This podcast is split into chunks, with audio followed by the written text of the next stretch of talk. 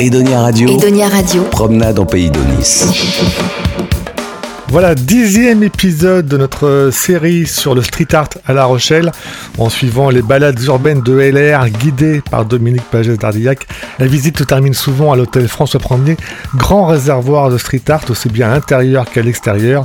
Dominique nous explique tout et nous détaille quelques-unes des dernières œuvres. Donc on va s'arrêter euh, pour une pause bien méritée dans l'hôtel François 1er. Juste pour, euh, pour l'histoire qui, est qui est importante, Guirec et Ida Mahé ont acheté euh, l'hôtel François 1er.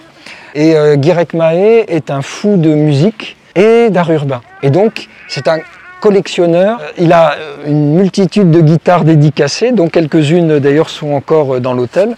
Et ce qu'ils ont demandé initialement quand ils ont euh, rénover complètement l'hôtel. Ils ont demandé à des artistes locaux et pas que, de participer à la rénovation de l'hôtel. Et notamment toutes les têtes de lit dans les chambres sont réalisées par un artiste.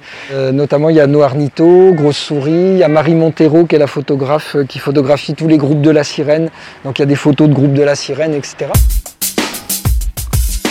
Avant d'aller voir la salle des petits déjeuners et le parking, je vous parle de cette photo parce que c'est rue du Temple pour ceux qui connaissent.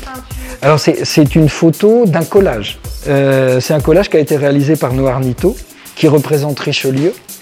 Euh, mais qui, euh, alors bon, Richelieu à La Rochelle, euh, c'est pas à la gloire de Richelieu ni un hommage à Richelieu, mais plutôt bah, l'histoire telle qu'elle a existé. Il y avait un petit texte qui accompagnait, qui disait que bah, Richelieu avait décimé les trois quarts de la population lors du siège, etc. Et en fait, sa cape, c'est des larmes de sang. Et euh, pour la petite histoire, quand euh, il y a, bon, ce collage, il est, euh, il est, il est de grandeur nature, hein, puisque c'est, la, la, petite voûte là qui est, qui est rue du Temple. Et il y a des Rochelais qui ont critiqué ce collage en disant que c'était une honte de faire un collage à la gloire de Richelieu après ce que. Voilà. Donc on leur a demandé de lire et, et, de critiquer à bon escient en s'étant renseigné. On va finir par ne plus les voir parce qu'ils sont, ils sont englobés dans la végétation et on aperçoit juste le corps blanc de Jérôme Ménager quand on est à l'extérieur. C'est le, résultat de, création euh, lors de différentes euh, résidences. Donc on retrouve EZK. E Alors EZK, il y a le pas de quartier, il y a le personnage euh, en train de prier, Save Water, dans quel monde vit-on?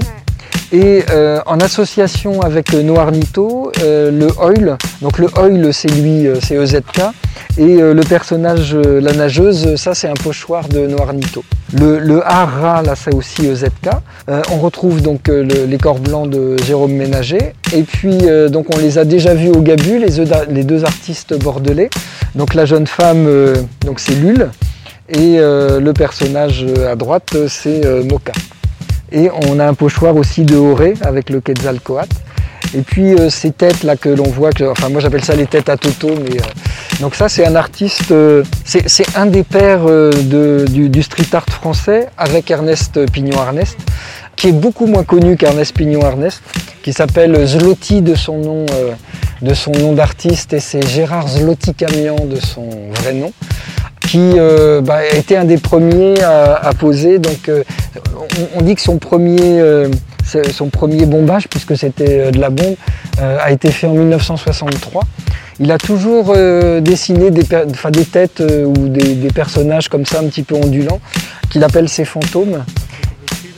oui, ça, ça peut me faire penser effectivement au cri de, de Munch. Et c'est donc lui, il dit qu'il dessine ses fantômes donc c'est en hommage alors à la fois à une partie de sa famille qui a été euh, décimée dans les camps de concentration pendant la Seconde Guerre mondiale et euh, une autre partie en lien avec Hiroshima. Alors là c'est pas personnel mais il a été extrêmement choqué euh, par le bombardement d'Hiroshima que voilà c'est tout, tout, tous les fantômes qu'il a, qu'il a en tête. Il a plus de 80 ans, je crois que c'est 84, et il a pris sa retraite à La Rochelle, donc il est à La Rochelle.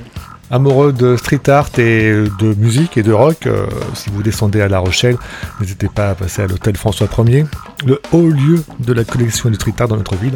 Voilà, c'est ainsi que se termine notre série sur le street art avec les balades urbaines de LR. Nous espérons vous avoir donné envie de participer à cette déambulation dans les rues de La Rochelle. Chaque visite est un peu différente. Dominique Pagès d'Ardillac euh, retrouve des nouvelles œuvres à chaque coin de rue euh, chaque semaine, car les artistes rochelais sont bien sûr prolifiques et avec tous les touristes qui passent, il y a toujours des, œuvres qui viennent se rajouter. Donc toutes les informations sur edoniaradio.fr avec Lexa Co.